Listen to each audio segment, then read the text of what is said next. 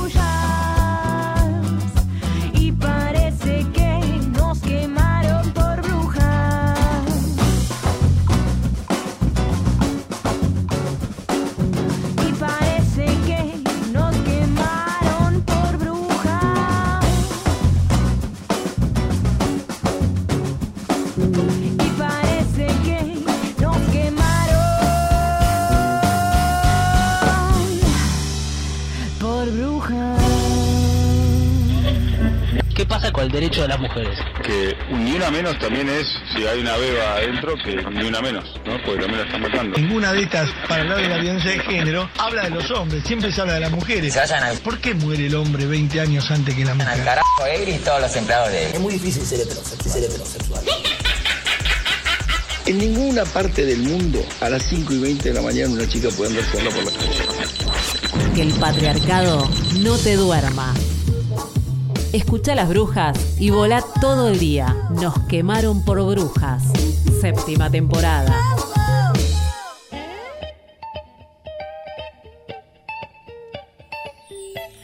Muy buenos días para todas y todos y todes. Empezó un nuevo Nos quemaron por brujas en este lunes 25 de junio, día de paro nacional. Finalmente la CGT puso fecha, tardó bastante y hoy estamos transitando un paro nacional, un paro que las brujas nos encuentra eh, activas en esta hora hasta las 10 de la mañana, llevando adelante estas brujas a la mañana en Radio Presente.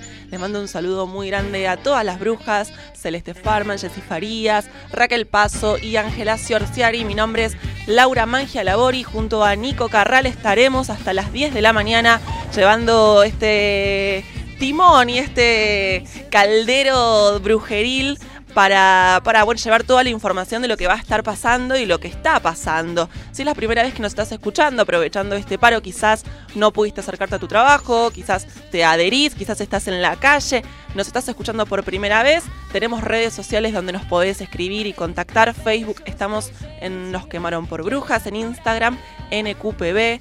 Audio Boom es una plataforma donde subimos ahí todos los programas, es una plataforma de podcast. Audio Boom estamos como Nos quemaron por brujas y en Spotify, ahí donde escuchas música y podcast, también estamos Las Brujas.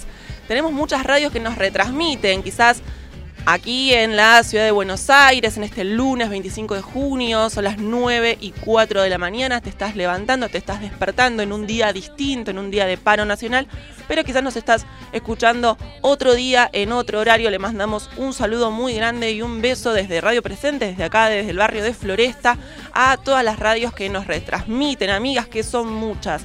Radio La Quinta Pata 93.3 en Córdoba los lunes, miércoles y viernes de 12 a 13. Radio Las Musas lunes, miércoles y viernes a las 19.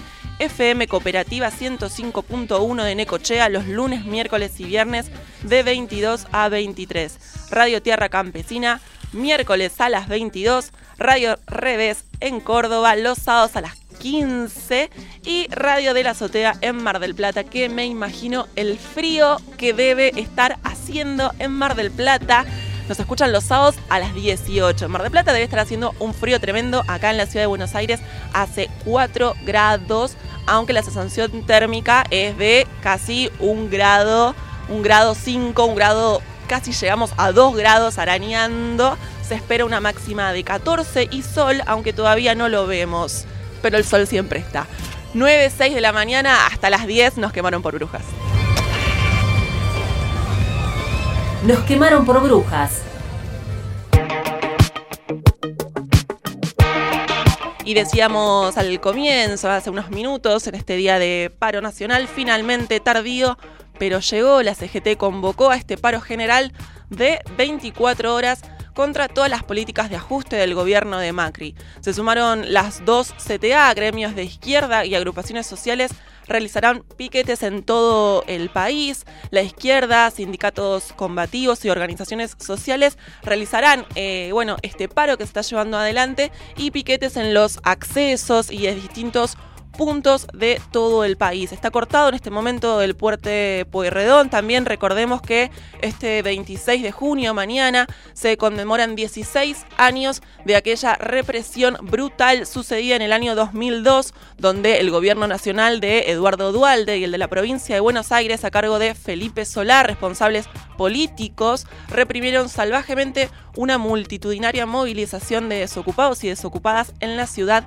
de Avellaneda, en el sur del conurbano bonaerense. Este, esta represión brutal se llevó la vida de Darío Santillán y Maximiliano Costecchi, eh, dos militantes jóvenes comprometidos y eh, que hoy la estación del tren Roca ya no es más Avellaneda y lleva el nombre de ellos en conmemoración, en homenaje eh, a su lucha. También produjeron este, este suceso, digamos, este hecho que queda en la memoria colectiva, 30 heridos con bala de plomo, muchos con otras balas de goma y cientos de detenidos y detenidas en distintas comisarías. Esto sucedía hace 16 años en nuestro país y 16 eh, años después nos encuentra también en las calles reclamando políticas de ajuste muy similares a las que vivíamos en el 2002.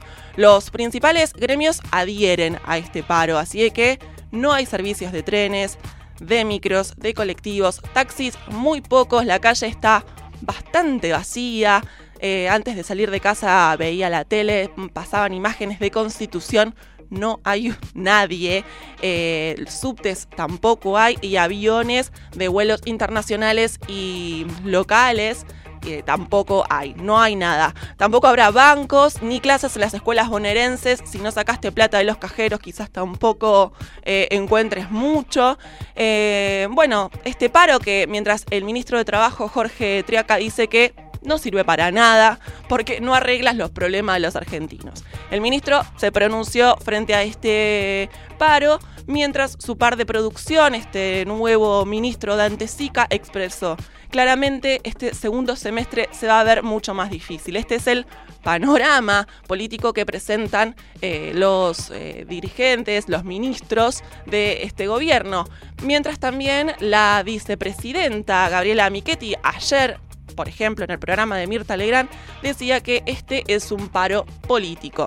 Bueno, paro político. Esa es la lectura de la vicepresidenta.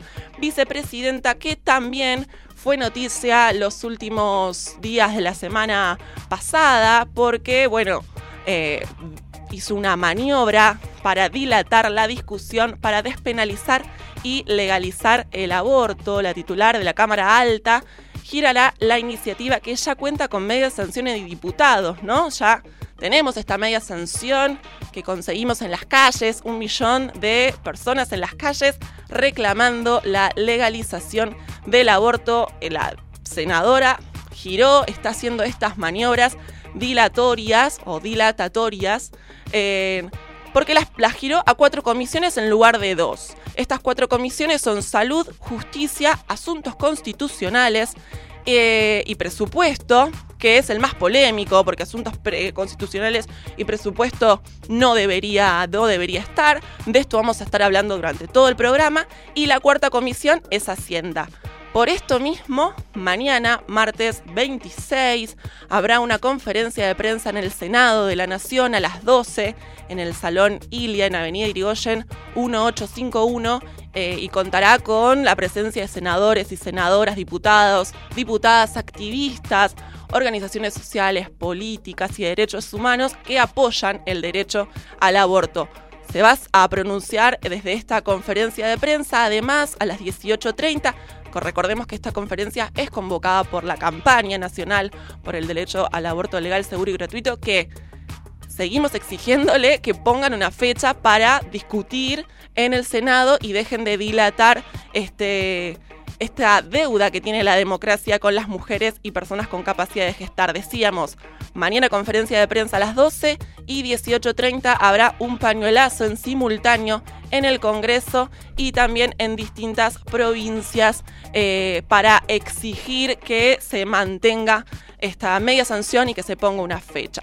Ahora nos vamos a otro lado del, pa- de- de- del mundo, en realidad nos vamos a España.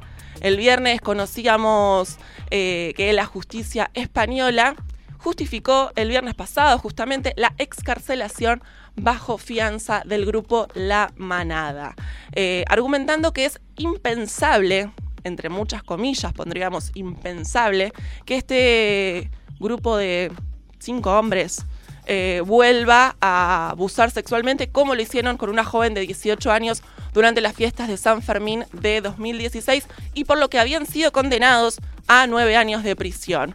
Lo que es tener plata, lo que es eh, que la justicia sea patriarcal, y machista y que ellos puedan, eh, ayer veía en unos portales de españoles, cómo los, los medios y las distintas periodistas y, iban cubriendo y la puerta de la casa le hacían un seguimiento y ellos intentando tener su vida normal. Por favor no me molesten, por favor no me sigan. Eh, quienes violaron, quienes eh, hicieron atrocidades al cuerpo de una mujer, bueno, ellos están libres eh, porque la justicia española consideró que es impensable que vuelvan a, a realizar un acto aberrante como el que lo realizaron. Obviamente esto no fue indiferente, hubo campañas en Sevilla y en, distintos, en distintas ciudades españolas movilizándose para eh, reclamar y, eh, bueno, presentar una, una postura que tiene que ver con no vamos a permitir que esto siga sucediendo. Además, también eh, varios colectivos feministas piden a los establecimientos que cuelguen en su entrada carteles con el mensaje no atendemos violadores, este es un espacio seguro para las mujeres. Me parece como una vuelta para encontrarle algo creativo desde campañas y visibilizar eh, qué es lo que está pasando. Esto sucedía, sucede en España, no es muy distinto a lo que sucede en Argentina y en distintos puntos del país. 9.13 de la mañana, estamos en paro, seguí toda la información que es lo que está sucediendo por los distintos portales, eh, entérate por los medios populares, alternativos, comunitarios, contrahegemónicos, marcha, noticias, revista cítrica, cosecha, seguro en sus portales, en sus redes sociales van a estar ahí cubriendo desde Radio Presente también todo lo que va a estar pasando en este paro. Eh, la semana pasada también, el miércoles, nos íbamos del aire y conocíamos la sentencia histórica por el travesticidio de Diana Zacayán durante el programa de Furia Traba Noticias que sigue a las brujas y nos enterábamos de este fallo histórico de esta cadena perpetua por este crimen de odio. Luego de la sentencia hablamos con Alma Fernández, que nos decía cómo fue este proceso judicial y nos convoca y convoca a todos y a todas a marchar este jueves 28 de junio contra los travesticidios. Para los que llevamos la consigna, para los que pedimos justicia por Diana Zacayán, eh, fue muy fuerte las jornadas que se vivieron, fueron dos años intensos donde eh, nos tocó llevar esta consigna donde de, otros sectores del activismo, de la diversidad de, esta, de esta, ciudad, eh, pretendían instalar o borrar ¿no? nuestra, nuestra lucha, nuestro reclamo. Eh, pasaron cosas puntuales en lo que tiene que ver con el juicio. Primero, ver cómo a Diana la encontraron muerta, cómo la asesinaron entender, entender esto que vos decías, Vale, de, crimen de odio, justamente cuando nos tocó ver en una, de las audiencias que a Diana la mataron de 13 puñaladas, pero las, las primeras dos puñaladas le quitaron su vida y que las siguientes puñaladas que le dieron fueron en los pechos y, en los muslos, ¿no? Desde ahí entendemos el odio hacia el género también. Desde ahí nos tocó entender y desmenuzar este travesticidio o este concepto que hasta ahora sigue siendo abstracto y lo veíamos abstracto, sin embargo ahí lo vimos materializado, ¿no? Y yo, para mí personalmente fue imposible no caer en la comparación de que cuando hablamos de femicidio y cuando a una mujer matan, la, misma situación, ¿no? La misma violencia, los mismos lugares del cuerpo donde, donde la hazaña del femicidio, del travesticida, eh, impactan, ¿no? Fue muy fuerte también ver eh, a la mamá del acusado pedirle disculpas a la familia, eh, entendíamos también, teníamos un poco de miedo también porque pensábamos que no salía, porque había sido una semana donde había salido el aborto, entonces decíamos no nos, nos van a dar y después salió, ¿no? Entonces felices, tratando de entender todavía esto y de ver cómo seguimos, porque eh, ahora ya pedimos justicia por Diana Zacayán, pero ahora hay que pedir justicia por muchas compañeras más. De hecho, si nos ponemos a pensar, eh, desde lo que va del año 2018, 41 compañeras muertas, ¿no? Van siendo asesinadas por este Estado machista y represor. Yo el otro día, entre viajes y viajes, hacía cuenta y decía que si nos poníamos a, a, contar, de lo que va del año hasta ahora, murió una compañera por semana. Entonces es triste, ¿no? Y por eso también es importante seguir con esta consigna, seguir diciendo basta travesticidio, invitarles para que, invitarles, invitarlas para que mm, el jueves 28 de junio eh, nos encontremos en Plaza de Mayo para seguir gritando basta de travesticidios. Che, ¿qué está pasando con la radiofonía argentina? Hace 40 minutos que estoy escuchando Radio 10 y no aparece ni una mujer. Si nosotras faltamos en la radio, los machirulos seguirán sonando. Nos quemaron por brujas, séptima temporada.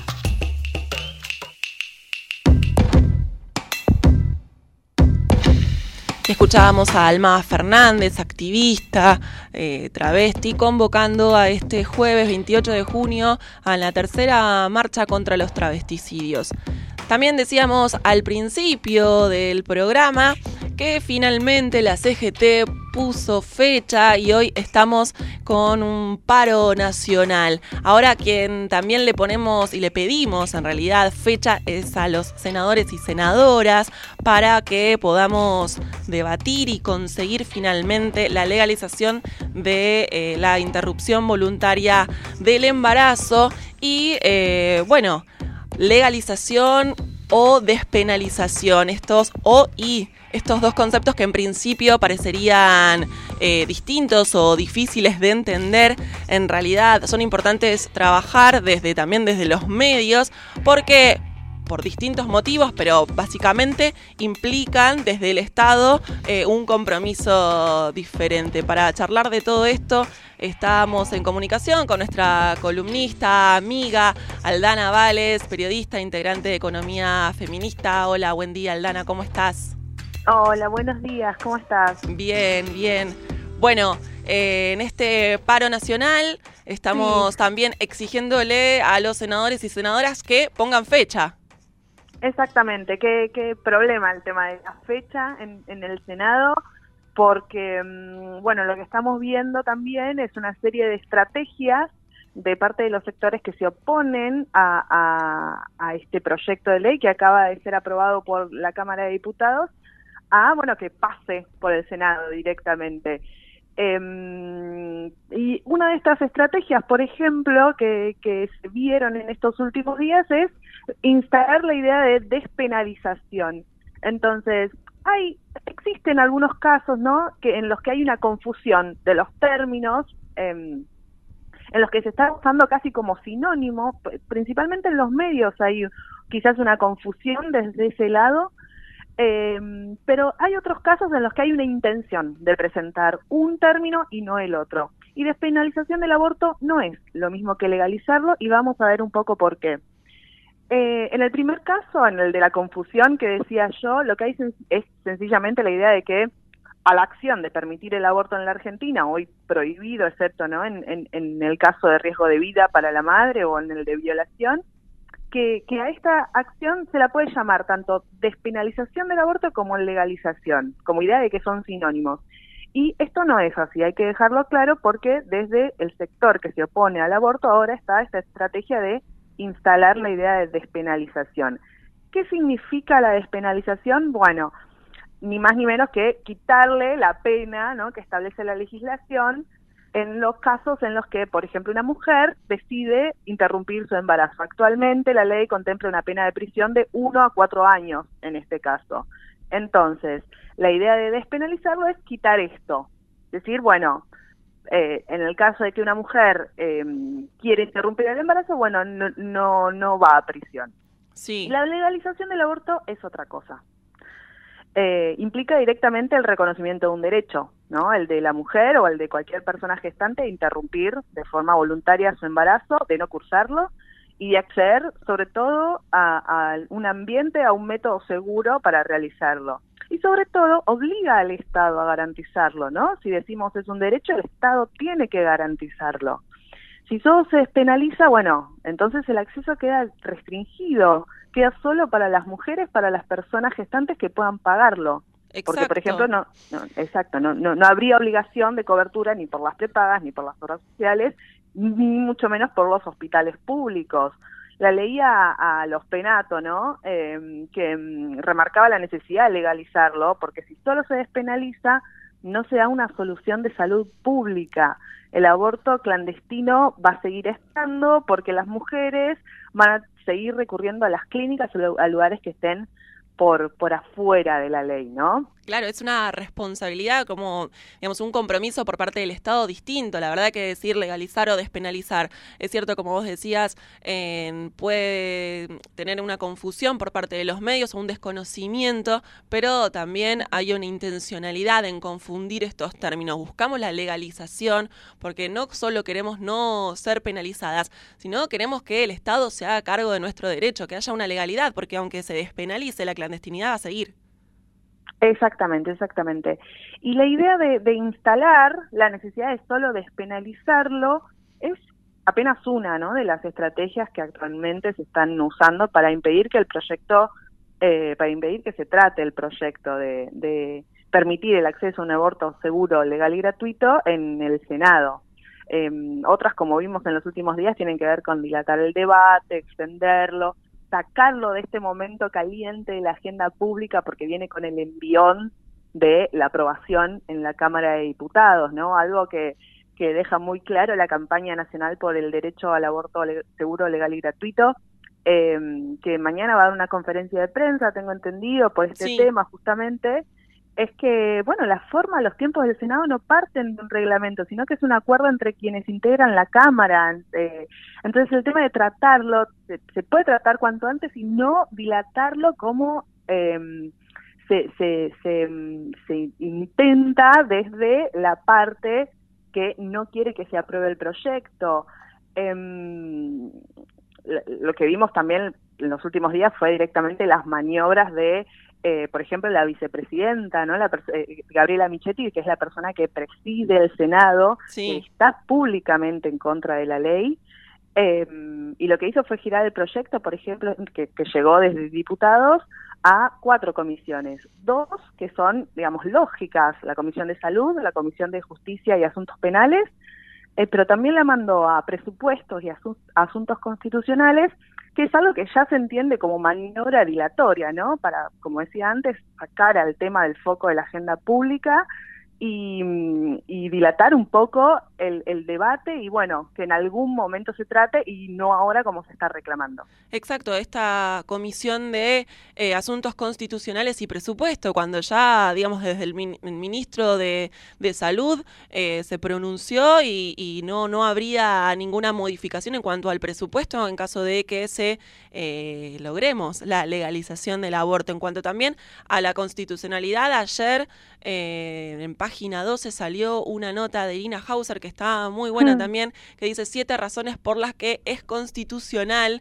eh, eh, no existe el derecho a la vida desde la concepción, las convenciones internacionales no lo condenan. Está muy buena la nota porque hace una enumeración de siete puntos de por qué la legalización del aborto eh, es constitucional y estas maniobras y este embarrar la cancha, dilatar, confundir, distraer. Eh, bueno, estamos atentas igualmente para que todo eso no suceda y limpiar un poco el, el panorama. Exactamente. Eh, vos al principio decías, bueno, poner una fecha, poner una fecha en el Senado es muy difícil por esto que estamos viendo y el tema de la nota que vos mencionás también es muy importante porque en el caso de aprobarse en el Senado, en el caso de ser ley el, el proyecto, probablemente se encuentre luego con eh, ciertos obstáculos que va a ser eh, pedidos de inconstitucionalidad de la ley. Entonces, que ya tengamos los argumentos para ver por qué es constitucional también es muy importante. Exacto. Y bueno, ya que estamos, podemos comentar ese tweet no sé si lo viste, Aldana, quizás sí, sí, de Pinedo eh, citando un tuit de Los Penato, que, que la, la, la, no nombraste, a Silvia Los Penato, quien hablamos la semana pasada, diputada del PRO, del mismo bloque, Pinedo, citando un tuit de ella, argumentando y eh, expresando su posición eh, a favor, obviamente, de la legalización del aborto, y él le puso bajando un cambio. Sí. ¿No? Eh, Expresando ahí todo su misoginia, machismo, eh, patriarcal de a ver si nos calmamos y me vienen un montón de frases recurrentes que solemos escuchar y hemos escuchado históricamente.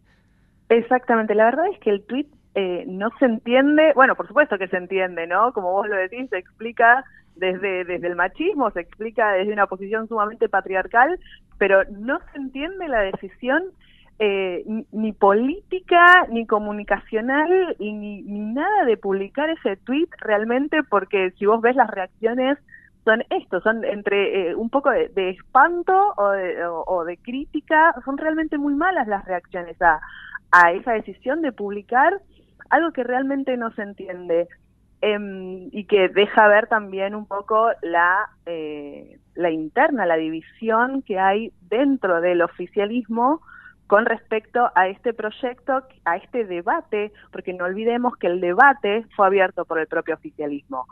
Eh, entonces, clausurar el debate desde ellos, digamos, bajar un cambio que es clausurar el debate, me parece que también va en contra de lo que ellos mismos propusieron en un momento. Realmente no se entiende, salvo que, por supuesto, si lo marcamos en lo que es un discurso sumamente machista y patriarcal, por supuesto que lo podemos explicar pero desde una cuestión política uno se queda mirando ese tweet diciendo, ¿qué le pasó a este hombre al tuitear esto? Sí, como ¿no? poco, como poco nos preguntamos qué nos pasó, aparte de que la sangre nos empieza a correr sí. y a hervir, porque no podemos creer el nivel de impunidad.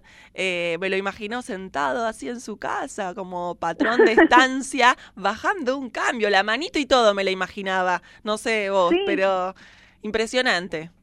Sí, sí, realmente no, no, no está leyendo un momento eh, histórico en el cual me parece que ese tipo de comentarios ya no tienen ningún tipo de lugar. Aldana Vales, eh, muchas gracias por esta comunicación. Te esperamos el lunes que viene acá en el piso seguramente. Así estaré. Muchas gracias. Un beso enorme. Hasta luego.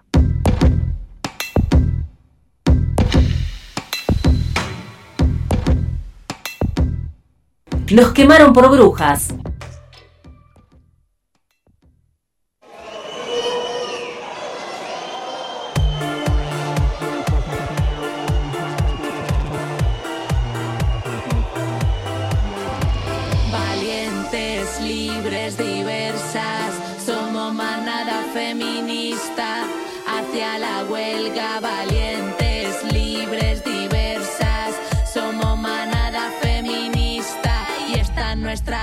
salga.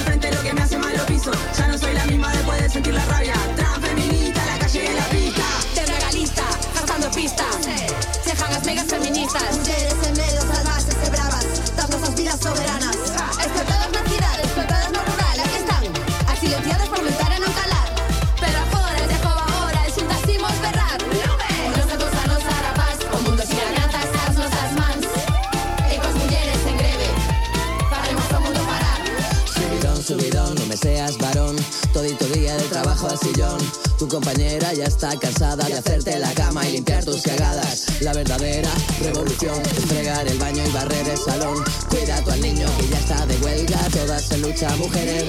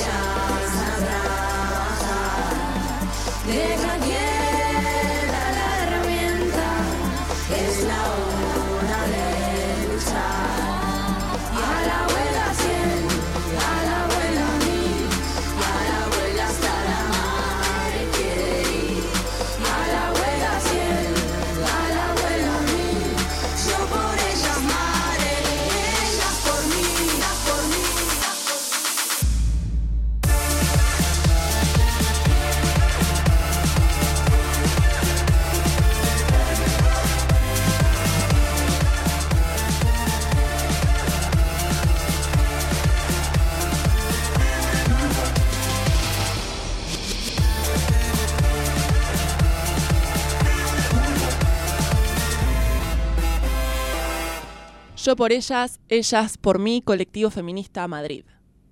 Prohibido.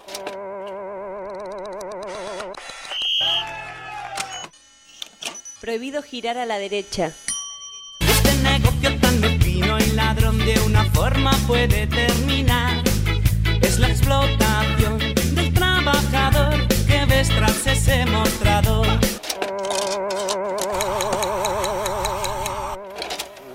Radio Presente. De cada dos niños pobres, uno sobra. El mercado no lo necesita. No es rentable ni lo será jamás. Y quien no es rentable, ya se sabe, no tiene derecho a la existencia. El mismo sistema productivo que desprecia a los viejos expulsa a los niños. Los expulsa y les teme. Desde el punto de vista del sistema, la vejez es un fracaso. Pero la infancia es un peligro. Los chicos y chicas no somos peligrosos, estamos en peligro. Estamos en peligro. No a la baja en la edad de imputabilidad. Estamos en peligro. No a la baja en la edad de imputabilidad. Red Nacional de Medios Alternativos. www.rnma.org.ar 365d.org. ¿Qué queremos? Que se concrete la desinversión de todos los grupos multimediáticos que no cumplen con lo dispuesto en el artículo 45 de la Ley de Servicios de Comunicación Audiovisual. Según la ley, a nivel nacional, nadie puede tener más de 10 licencias en total, sean de radio o de televisión, y no más de 24 canales de cable. Una licencia es un permiso concursable para gestionar un medio durante un plazo determinado. En el caso de las localidades, nadie podrá tener más de una radio AM, una FM y un canal de cable, siempre que no tengan un canal de aire y viceversa. O sea, que lo que queremos nosotros es que nadie tenga más medios de comunicación que los que permite la ley. Queremos ver y escuchar medios comunitarios, alternativos y populares. 365D. La voz del ex Olimpo presente. Che, ¿qué está pasando con la radiofonía argentina? Hace 40 minutos que estoy escuchando Radio 10 y no aparece ni una mujer. Si nosotras faltamos en la radio, los machirulos seguirán sonando. Nos quemaron por brujas, séptima temporada.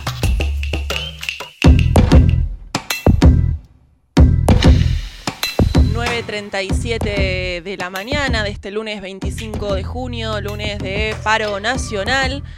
Estamos ahora en comunicación, seguimos con nuestras columnistas. Hoy es el turno, como todos los últimos lunes de cada mes, de las compañeras de la red de psicólogos feministas, que es una red que se extiende por todo el país, en la ciudad de Buenos Aires, en la provincia de Buenos Aires, Córdoba, Mendoza, San Luis, La Rioja, Ushuaia, Río Negro y Santa Fe. Así que si tenés ganas de contactarte con la red de psicólogos feministas, buscá por Facebook, escribiles que te contestan rapidísimo y podés arrancar, si tenés ganas, una terapia con una perspectiva feminista. Hoy estamos en comunicación con la licenciada Naila Patel. Hola Naila, muy buenos días, ¿cómo estás? ¿Qué tal? Buenos días a todos.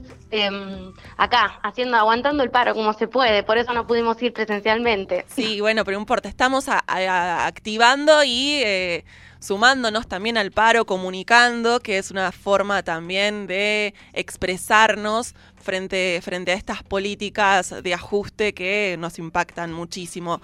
Naila, hoy el tema psicología y política en tiempos de marea verde, de ya no nos callamos más y de paros también. ¿Cómo se conjuga todo esto? Eh, es interesante, ¿no? Ver cómo este de año, y justamente, como decís vos, en tiempos de ajuste, el feminismo entra como un actor fundamental en la arena política, ¿no? La realidad es que esto no, yo creo que no se lo esperaba de ninguna manera ni el gobierno ni las fuerzas hegemónicas y de repente aparece un actor con mucha fuerza, una marea que no se puede frenar, ¿no? Tal es así que lo que pasó la semana pasada con la media sanción en diputados es un, un determinante bien claro acerca de dónde estamos paradas políticamente y hacia dónde estamos direccionando nuestros derechos políticos, como mujeres, como ciudadanas, y también defendiendo el resto de las minorías y, y entendiendo que esto nos afecta a todos. Sí, eh, una Em, forma, una nueva forma también de hacer política. Me parece que entramos en el plano político, entendiendo que desde lo personal es, es político y que todo acto cotidiano eh, y público también es político. Les estamos, estamos, el movimiento de mujeres, lesbianas, travestis y trans, con representación de lo que sucedió la semana pasada, empieza a, generar una nueva forma también de, de- de- hacer política.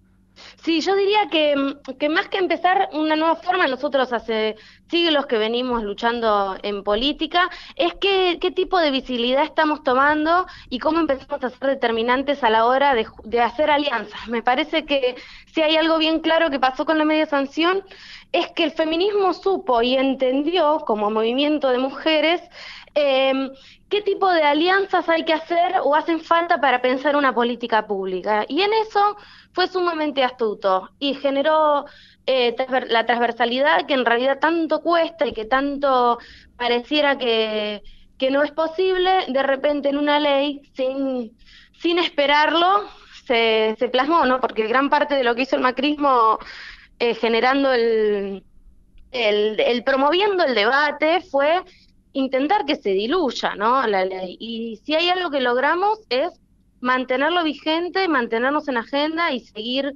eh, luchando y poniéndonos directamente como ciudadanas de primera y dejar ese lugar de ciudadanas de segunda que históricamente nos, nos otorga esta manera de, pensar el Estado, ¿no? Entonces, eso sin duda cambia nuestra manera de pensarnos políticamente y de hacernos activas en la ciudadanía. En este sentido, la ley del aborto empieza a nombrarnos en leyes, empieza a nombrarnos directamente como eh, destinatarias de derechos que son específicamente para un sector, y esto es muy importante del proyecto de ley. No solamente legaliza el aborto, el proyecto de ley lo que está haciendo es nombrarnos como eh, eh, desde una manera que, que habilita derechos, ¿no? Y eso es determinante porque podría haberse pensado el proyecto de otra manera y sin embargo tiene todo un capítulo donde habla que la interrupción voluntaria del embarazo es un derecho que debe ser garantizado y que las instituciones del territorio argentino deben garantizar esto a todos los cuerpos gestantes.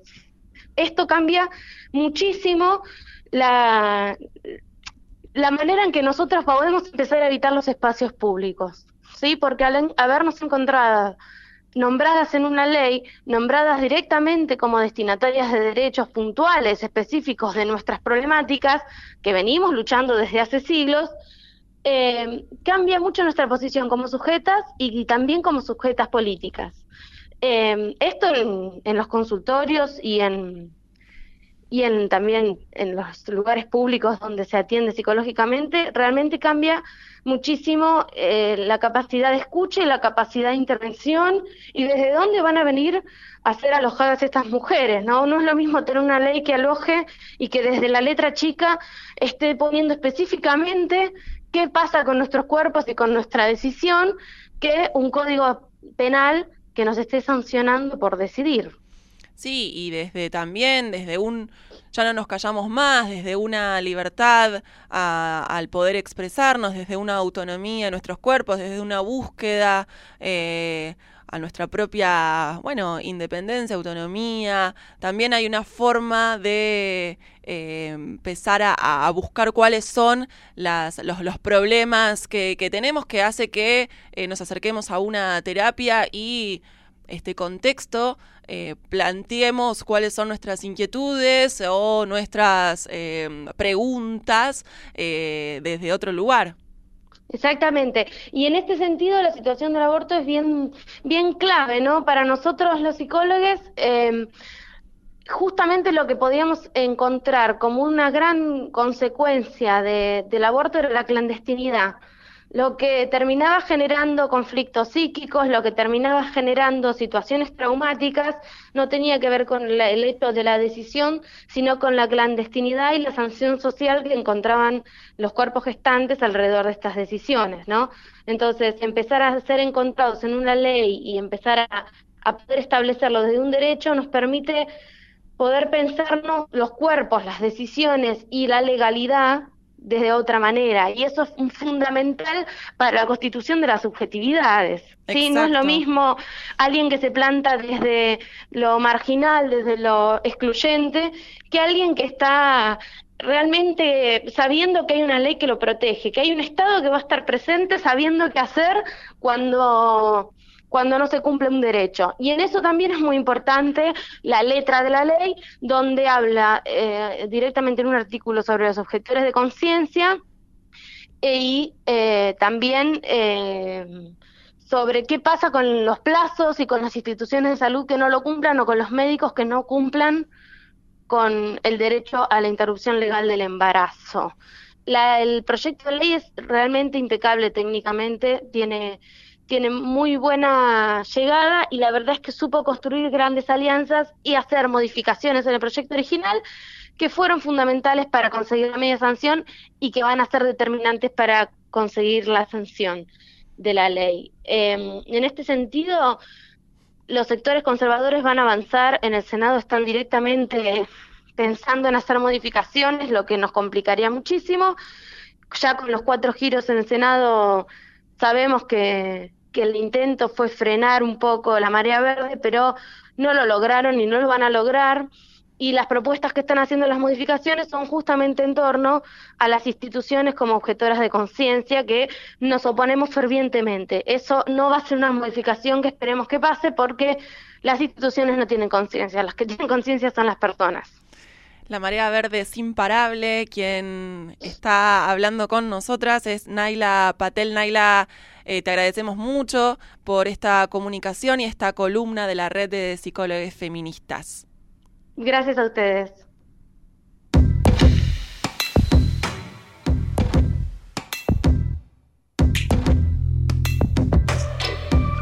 Nos quemaron por brujas.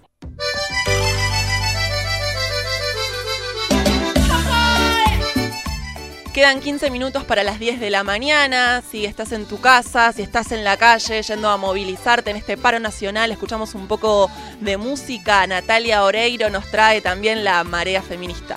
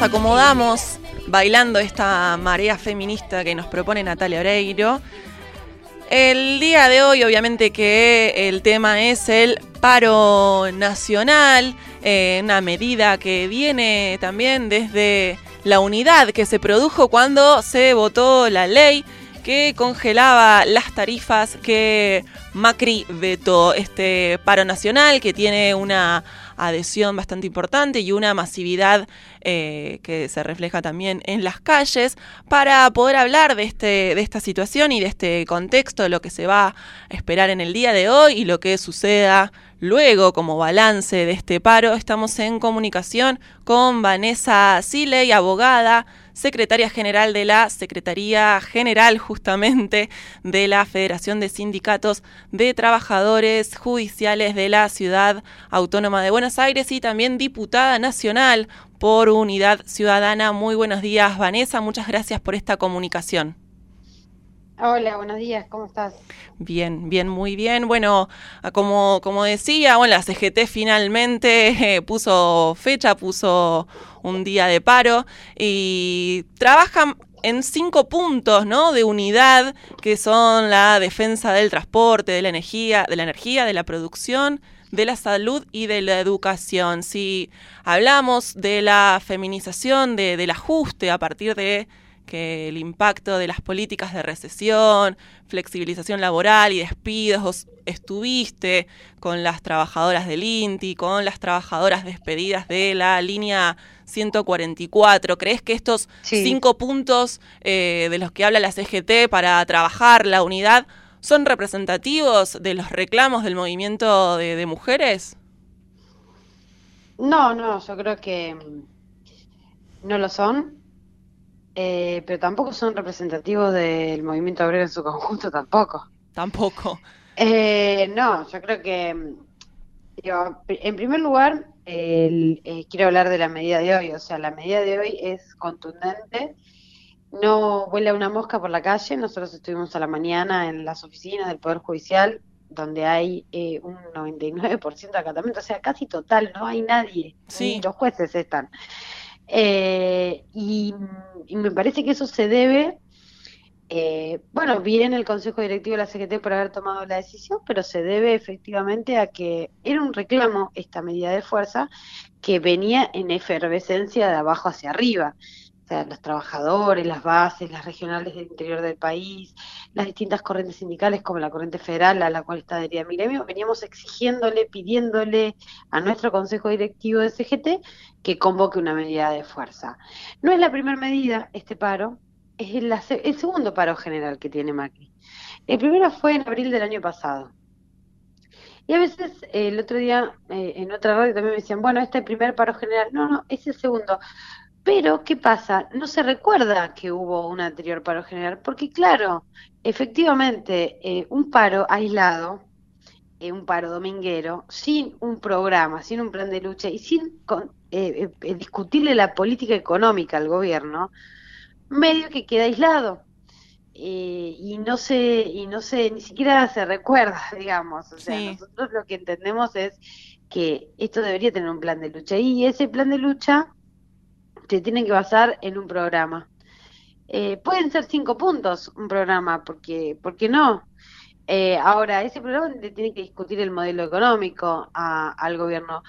Y, y es verdad lo que vos eh, mencionás, porque el, el modelo económico eh, está atravesado por la cuestión eh, de género.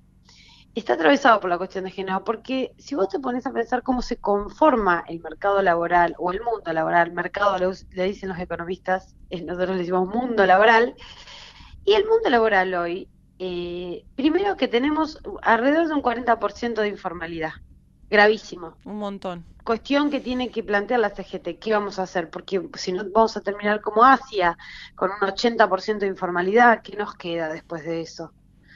Eh, entonces, un 40% de informalidad. Los índices oficiales dicen 35%, ¿no? Que acaba de subir. Eh, y, eh, pero es más o menos el 40% según las organizaciones sociales. Dentro de esa informalidad, dentro de esa informalidad, de ese trabajo no registrado o de la economía popular, como lo quieran llamar, el 80% somos mujeres. Primer punto. Después, el, eh, tenemos un mundo laboral dividido por actividades eh, industrializadas y productivas que están fuertemente contraídas en este momento, principalmente la pequeña y mediana empresa, y, todo lo que tiene que ver con la industria eh, metalúrgica contraída, en el cual eh, el- la incorporación de tecnología y el avance de la tecnología también va en desmedro de, de la mano de obra si no se hay, no se aplica una regulación con la jornada laboral a ese punto. Esta es una discusión mundial también que se está dando. Pero tenemos una particularidad. En la industria metalmecánica, si se quiere, eh, hay un 2% de mujeres trabajando. Cuando ya no se requiere. Vamos a, a poner o suponer que eh, un requisito de la fuerza física, que no es óbice, ¿eh? no es óbice, pero vamos a suponer, vamos a, dejar esa licencia, Sí. eh, eh, la fuerza física impide contratar a mujeres en una industria metalúrgica, poner. Porque había que eh, levantar fierros o soldar. Bueno, hoy lo hacen las máquinas a eso. Es eh, digital, es hoy. Sí, ya ese argumento no serviría. No serviría para no contratar mujeres. ¿Cómo no contratar mujeres maquinistas? ¿Cómo no contratar mujeres eh, que conducen una grúa? Bueno, ¿cómo no contratar mujeres en la industria química? Bueno, un montón de, cos- de cuestiones, ¿no? Eh, pero ese es un gran problema. Nosotros tenemos que la industria está en, en recesión, en retroceso para los trabajadores y para las trabajadoras, que es una industria que eh, está expulsando trabajadores cuando incorpora tecnologías y que no tiene mujeres cuando podría tenerlas. O sea, todo eso, eh, todo eso tiene que ser abordado por la, por la CGT. Y las actividades de servicio, salud, educación, eh, trabajo en casas eh, particulares, eh, administración pública, eh, el- estamos todas las mujeres. ¿Y qué, y, qué, qué- y qué problema hay con las trabajadoras de la educación, con las docentes, con las maestras? Que el 80% son mujeres y que esos salarios están por debajo de la línea de la pobreza. Ahí está la brecha salarial. En todo esto que acabo de escribirse, de acá se deduce la brecha salarial, que es otro de los problemas que tenemos. Y que eh, no puede ser que eh, las actividades que tienen que ver con la vida principal de una nación, de un país, como es la educación, esté eh, remunerada por debajo de la línea de la pobreza. Entonces, me parece a mí que todos esos planteos, eh, y todo esto se da en un marco de achicamiento del Estado, de ajuste, de, de reapertura indiscriminada en las importaciones que nos está matando el mercado interno, hasta, hasta las economías regionales, porque se están importando naranjas de Israel Sí. en Argentina. Es. Una- una barbaridad lo que está pasando. No sé cuánto se va a resistir así. Y, y las tarifazos. Todo eso confluyó para, para, para que haya una demanda de paro general. El movimiento feminista está mm, en- con una estrategia de ofensiva hacia este gobierno, a diferencia de, de tal vez yo creo que a veces el campo nacional y popular deberíamos, debería eh, agarrar la estrategia del feminismo. Te iba- eh, perdón, que muchas veces estamos a la defensiva Sí. y, y- y salimos detrás de las políticas que nos dañan después de que nos dañaron, ¿no? Claro. Y, y me parece que el feminismo estamos eh, a la, a la ofensiva, consiguiendo derechos. Te iba justo a preguntar también sobre eso, digamos, ¿crees que llegará la marea feminista al triunvirato de la CGT? Y si sentís que hay una tensión entre una vieja forma ¿no? de representación sindical y este nuevo proceso de democratización y de participación que propone el movimiento feminista y de esta reacción justamente eh, proactiva, ¿no? ¿no? No reactiva frente a alguna ofensiva. Hmm. ¿Sentís esta tensión? ¿Sentís que, que, que llegará la marea feminista al triunvirato y que podamos Ojalá. ver alguna Mira. mujer representándonos? Mira, nosotras eh, conformamos un espacio que se llama Mujeres Sindicalistas, que terminó siendo, eh, eh, de la- nació como la corriente federal, pero ya en las provincias, el otro día lo lanzamos en Tucumán y ya del- eh, estaban la, la la CETEP, o sea, ya Mujeres Sindicalistas eh, le, le- le pertenece a las mujeres sindicalistas y a nadie más. Eh, y, y la idea nuestra, nuestro planteo hacia el interior del movimiento obrero y hacia el feminismo es como un pivot, lo que nosotros muchas veces hacemos, es eh, primero que la mujer eh, tiene, es trabajadora, trabajadoras somos todas, que tenemos que organizarnos en función de ser trabajadoras y que la organización más perfecta de cualquier trabajadora es un sindicato. Entonces, primero eso, afiliarnos e integrar las organizaciones sindicales, planteamos a la mujer trabajadora. Planteamos que eh, el derecho de- del trabajo tiene que entrar a los hogares, que todavía no entró, y ahí todo el trabajo reproductivo que nosotras hacemos no está remunerado. Tenemos que, y planteamos que eso es uno de los desafíos del futuro. Planteamos que la mujer no solamente debe integrar el sindicato en una Secretaría de Género de Igualdad, sino que la mujer está capacitada para ocupar cualquier cargo en la organización sindical eh, y también y principalmente los cargos de conducción. Eh, y planteamos que eh, el- la cuestión de género, la perspectiva de género de los géneros en las organizaciones sindicales no puede ser secta- se- sesgada a una secretaría, sino que tiene que ser transversal, transversal a todo. Pues yo, por ejemplo, ¿en los sindicatos hay secretaría de salario? No, no hay secretaría de salario. ¿Por qué no hay secretaría de salario en un, en un gremio? Y porque todo el mundo sabe cuándo se negocia la paritaria, todos los delegados, las delegadas, todo, eh, hay plenarios generales para discutir este tema. Bueno, la cuestión de género es igual, es transversal a una organización sindical, está en todo, está en cada detalle, está cuando se negocia el convenio colectivo, está cuando se negocia el salario, está cuando eh, se, verifican las condiciones de higiene y seguridad, está cuando eh, se crean derechos o de licencias o lo que fuera. Bueno, entonces, ese es el desafío que las mujeres sindicalistas queremos proponerle al sindicalismo y también al feminismo. El desafío que le proponemos es que nos eh, ayuden eh, al, interior de nuestras organizaciones sindicales y que eh, las integren, que necesitamos que las mujeres plaguen los sindicatos. Yo creo que una de las de los grandes, eh, no yo, mis compañeras, eh, las mujeres sindicalistas creemos que dentro de los grandes desafíos del movimiento obrero es una enorme recuperación de la legitimidad, sin cambiar el modelo sindical.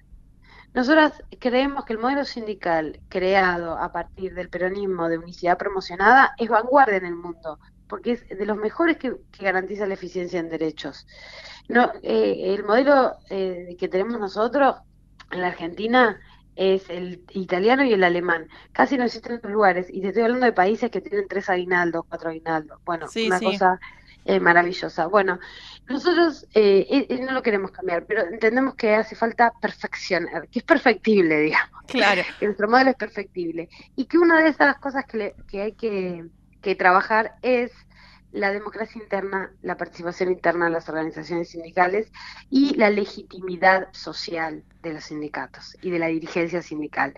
Y ahí las mujeres tenemos, casi te diría, el futuro para hacer. Vanessa, te agradecemos muchísimo, se nos está yendo el programa. perdón. No, la verdad es que Hablé mucho. nos quedaríamos escuchándote súper clara, eh, muy contundente con los datos, con, con- con la información y con, con la mirada eh, por un sindicalismo feminista. Te agradecemos mucho este, esta comunicación y el tiempo y seguro estaremos en contacto nuevamente. Gracias. Bueno, muchas gracias a, a ustedes, las brujas. Un Gracias, beso. un beso. Vanessa Sile, abogada, secretaria general de la Secretaría General de la Federación de Sindicatos de Trabajadores y Trabajadoras Judici- Judiciales de la Ciudad Autónoma de Buenos Aires y diputada nacional de Unidad Ciudadana. Nos quemaron por brujas. Pasadita a las 10 de la mañana, se nos hizo un poco más largo. Esta música femina nos presenta el final de Las Brujas. Nos vamos, nos vamos, nos vamos, nos vamos rápido. eh, y nos volvemos a encontrar el miércoles a las 9 de la mañana.